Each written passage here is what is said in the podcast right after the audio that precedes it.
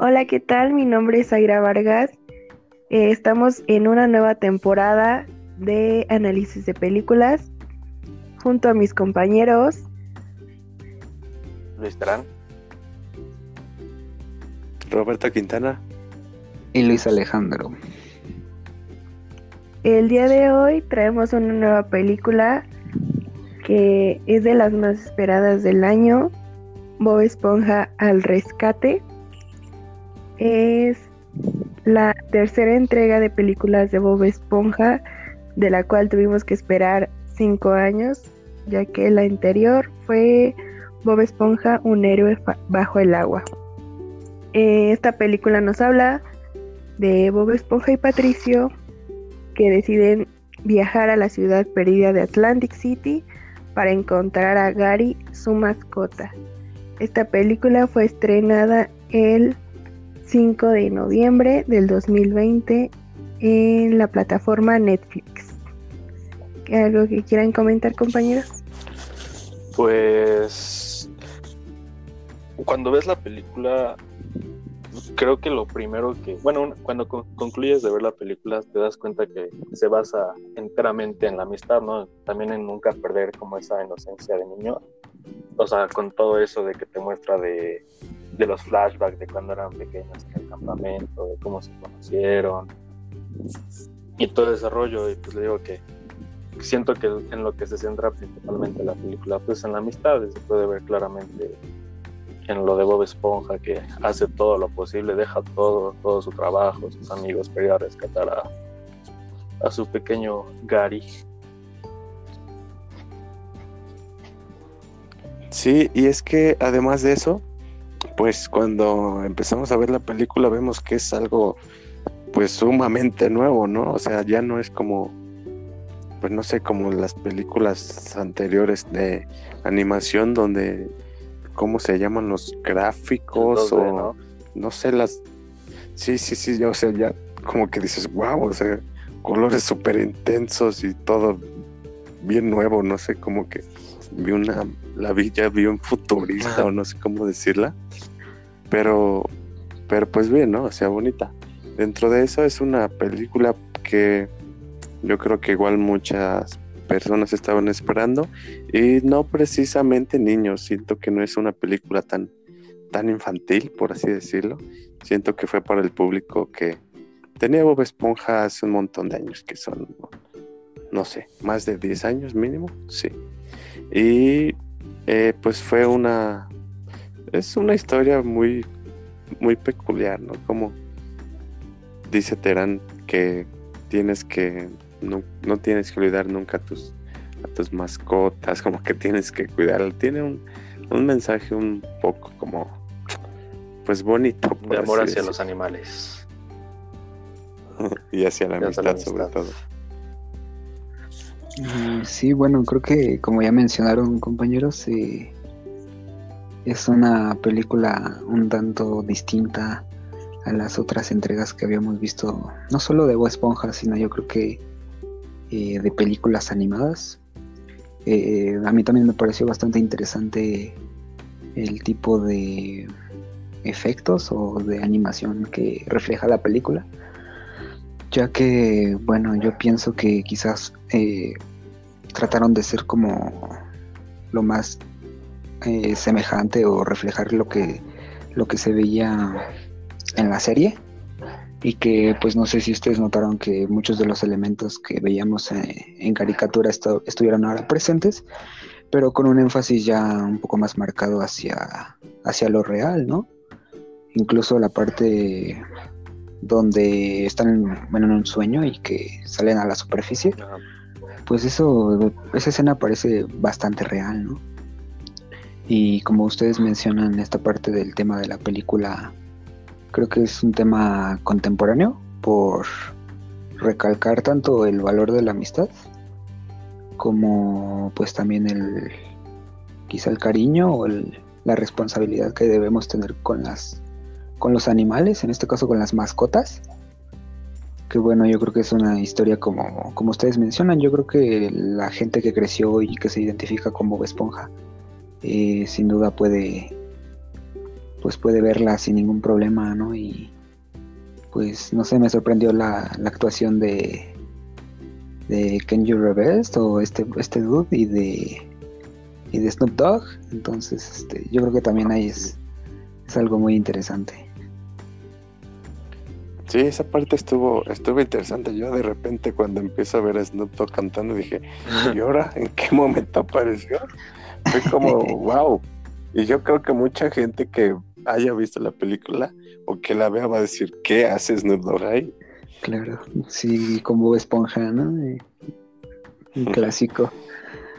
Y de igual forma, eh, en la cuestión que dices de los elementos que veíamos en la caricatura, ahora igual los vimos, no sé si todos, pero sí en su mayoría, y esto creo que es un punto muy a favor de la película, porque muchas veces se escucha decir eh, por parte de las personas que alguna película no contuvo como, pues, podría ser la, la misma voces de los personajes, como que la misma esencia de ellos, y esta película creo que, que sí lo mantuvo, y es algo muy, muy, muy a su favor de ella.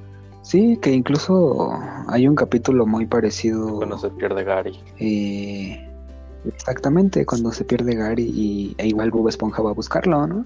Creo que es el, la misma relación, solo que pues ahora van a una ciudad que, que es un poco más lejana y que creo que también eh, me recordó mucho a Las Vegas. Ajá. Las Eh, Vegas totalmente. Sí, ¿no? El hecho de, de que llegaron a esta ciudad y Fiesta todo el pues día. todo era exactamente, ¿no? Y cómo ellos se vieron envueltos en pues en ese deseo y se les estaba olvidando a qué iban, ¿no? Y hasta amanecieron Sí. crudos. O sea, fue tipo Las Vegas totalmente. Fueron a. Sí, a destruirse. o sea, como- sí. y bueno, sí, apostaron y, y- e hicieron de todo hasta pues terminar eh, presos, ¿no? Exacto, típica película que de lo que pasa en Las Vegas, ¿no?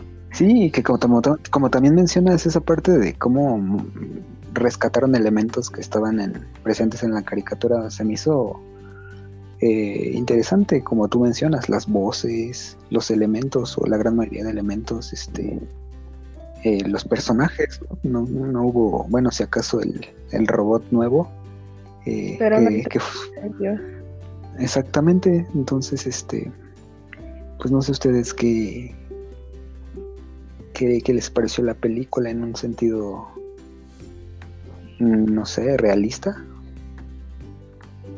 Pues Porque, a mí me gustó sí.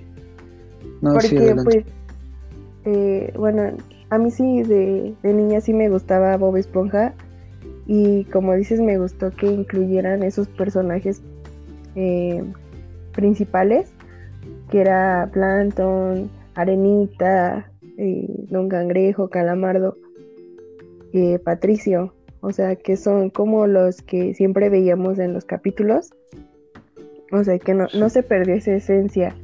Eh, solo, bueno, lo único fue que los gráficos ya eran más realistas como en 3D, no sé cómo decirlo.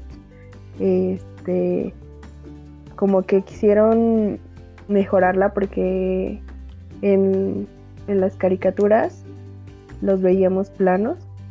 Entonces creo que, que, que innovaran en, en ponerlos en 3D, pues me, me gustó. Y sí hubo eh, rostros de, de artistas. Y sí fue algo, algo que no me esperaba. O sea, jamás esperé que Snoop Dogg saliera en, en esa película. Um, Fue algo muy fumado, pero, pero divertido. Sí, Incluso su aparición no fue como de, oh, eh, aparece en una parte culminante de la, bueno, donde está iniciando la historia, pero pues donde le Y creo que- dicen que, es- Algo que no había sido como spoileado. O sea, creo Ujú. que pues nadie se lo esperaba. O sea, sí, sí mencionaban a Ke- Kenny Reeves, Reeves, Ajá. no sé cómo se llama. Ajá. Pero a Snoop Dogg nunca, nunca lo mencionaron. Entonces sí fue algo nuevo para todos los espectadores. Ni a Danny de la Trejo, película. mi compa el machete. Sí, Sí, No, yo dije es machete. El machete, exactamente, salió. Y, la y le Sí. quedó bien, ¿eh? Le quedó bien. Sí. su actuación. se iba pues, por su personalidad. Aunque esa escena a mí sí me sacó sí, de sí. onda. Cuando vi los zombies dije, esto no es Bob Esponja, o sea, es la- los zombies sí apañaban. Sí, oye, sí, eran muy, muy reales esos zombies. Y yo creo que también algo que, bueno, la verdad es que yo no estaba como muy al tanto de la película, pero qué tanto influye que una producción, por ejemplo, sea presentada en Netflix, ¿no? Eh, un pres- bueno, un estreno eh, donde estábamos acostumbrados a ir al cine. cine y estar abarrotado, ¿no? Eh, y, y aparte de eso, pues todo lo que conllevaba, ¿no? El adquirir un boleto y que tu combo Bob Esponja, no lo sé, ya me imaginaría De, de que la cubeta. eh, las promociones. Exactamente, ¿no? Y que ahora, pues eso se ve totalmente distinto. Pero que sin duda, bueno, que a pesar de eso, eh, veo que Netflix está en el top 10 de, de vistos en México, ¿no? el- ajá, en el top Está en la número uno. Y- Imagínate, está en el 1. Sí, porque pues era creo que la película más esperada del año, bueno, infantil. Y Sí. tal vez no tuvieron como que El éxito que eh, esperaba. ajá, ajá, y la economía, o sea, que le dieran muchas ganancias, pero creo que el que estuviera en Netflix, en una de las plataformas más importantes de streaming, eh, pues sí le ayudó muchísimo. Sí, totalmente. Bastante. Pues bueno, compañeros, no sé si quieran agregar algo más. Pues una pequeña conclusión en torno a la clase de, de hoy mismo, Claro. que fue de acuerdo a lo de los, a lo de la música, lo de los folks y todo esto, como que ya viéndolo desde otro punto, igual tiene algo que ver, por ejemplo, los sonidos de las burbujitas tan clásicas de Bob Esponja. ¿no? Sí, Ok. Eh, me acuerdo que en un momento que rebotaba este Patricio, igual tenía los sonidos. Y ya poniendo pues atención a este tipo de detalles, te das cuenta de que igual a pues este tipo de, ¿cómo se llaman? No sé si sean folies también o como sea que se llamen, eh, ayudan mucho a la película y a que pues tú como espectador te, te adentres más en ella.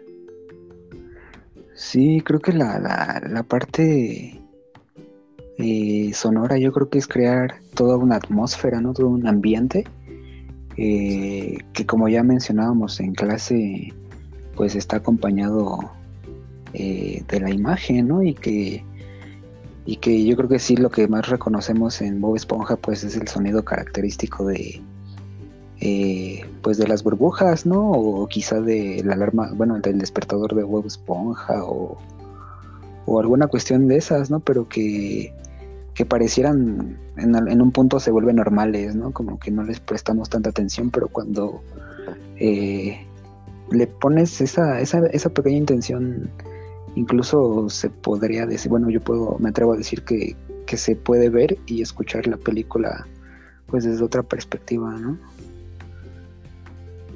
Sí, es que son sonidos que ya identificas y que asocias con, con Bob Esponja. Creo que aunque no seas fan, el escuchar ese tipo de sonidos, por decir las burbujas, la risa de Bob Esponja, También sus pisadas, no sé, La- como su sonidito ese raro. O sea, siempre que Ah, escucho esas pisadas, pisadas, digo, sí. es Bob Esponja, o algo tiene que ver con Bob Esponja. Sí, sí, o sea, sí, ya, ya lo traes. Ah, O sea, les digo, aunque no los conozcan, bueno, o sea, no sean fans, este, ese sonidito lo identifica y dices, ah, es Bob Esponja, o es Patricio, o, o cosas así. Y que volvemos a la, a la parte esta donde pues se le está dando sonido a, por ejemplo, objetos que de, de alguna u otra manera no sabemos cómo suenan. Eh, no sabemos cómo, bueno, quizás sí hay alguna experiencia de sonidos del mar, pero pues esta parte de tratar de hacer realista una caricatura, por decirlo así, eh, pues muy bien ambientada, ¿no? Sí, sí, sí, totalmente. Y pues bueno, ¿alguien más tiene algo que decir? ño, señor. Eh, bueno, yo simplemente me gustaría concluir que yo esperaba, bueno, yo no me esperaba tanto mm, de esta película, quizá uno se queda con también con esa intención de la serie, pero eh, pues una vez que se ve, es una buena película, no, no es mala, yo creo que es para pasar el rato con la familia. para, exactamente, yo creo que es una buena película y pues no llevamos ni un mes de su estreno y pues ya está posicionada, ¿no? Este, habrá que ver que, cómo la acepta la, la gente y, y sobre todo los niños, bueno, en este sentido habrá que ver. Exacto, esperar a ver pues de qué manera la ve la, gente, qué habla de ella. Y pues bueno, creo que tuvimos un excelente análisis el día de hoy. Eh, dentro de ocho días estaremos nuevamente con otro podcast. Espero que nos escuchen a todos. Y pues ya, hasta, la, próxima. Hasta la próxima. Nos vemos compañeros. Adiós. Chao.